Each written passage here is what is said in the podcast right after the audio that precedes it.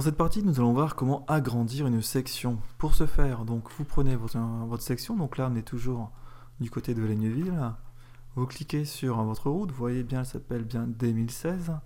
Vous regardez la petite portion qui nous embêtait, celle-ci, elle s'appelle bien D1016. Et celle-ci, elle s'appelle également D1016. Donc vous voyez, nous avons trois portions, et les trois portions s'appellent D1016.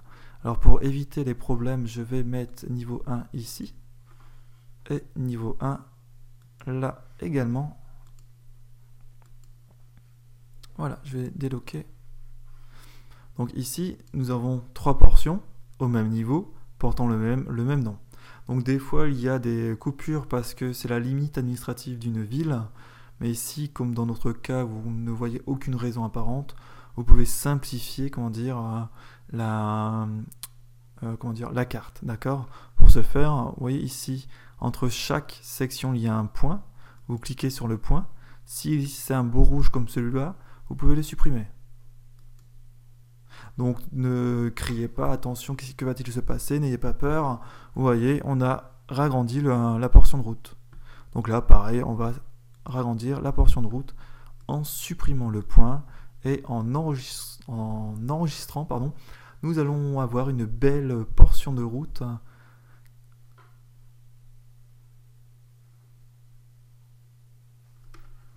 Et voilà, vous voyez, il n'y a plus aucun point bleu qui euh, vienne perturber la, euh, dire, la carte. Et euh, c'est mieux pour que Waze puisse calculer en fait le temps et le, et le parcours le plus court. Puisque moins il y a de sections et plus ça vite. Donc plus on rajoute de sections de manière inutile et plus nous ralentissons le calcul de notre trajectoire.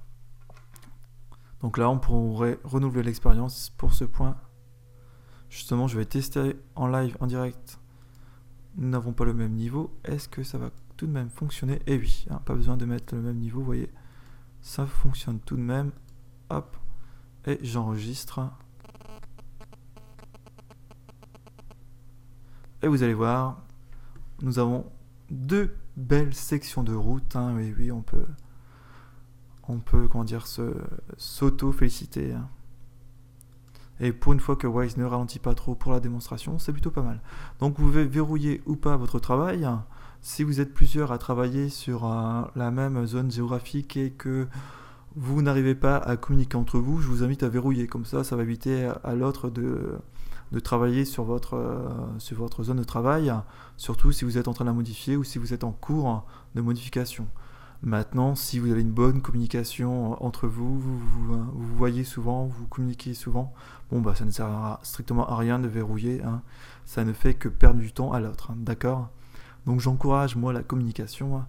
donc je ne verrouille que quand je vois qu'il n'y a pas assez de communication pour embêter en fait euh, l'autre personne. Il faut bien se faire des petits plaisirs des fois, comme ça la personne va venir euh, se plaindre et donc va venir vous parler, et donc là c'est un début de communication et euh, par la suite, hein, vous ne euh, verrouillerez plus vos, euh, vos, sections tellement que la communication sera, sera bonne entre vous deux. Voilà.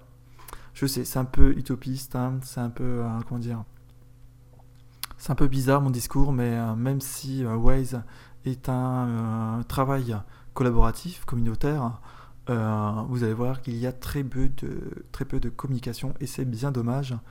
Donc voilà, c'était un peu mon, coup de gueule, entre guillemets. Pour tous ceux qui écoutent, surtout communiquer entre vous, c'est très important pour ne pas nuire au travail de l'autre et pour améliorer la qualité des cartes de Waze. Voilà, j'espère que cette partie vous a aidé. Je vous souhaite euh, bah, une très bonne, euh, deux très bonnes modifications, pardon, et à très bientôt donc sur Waze. Ciao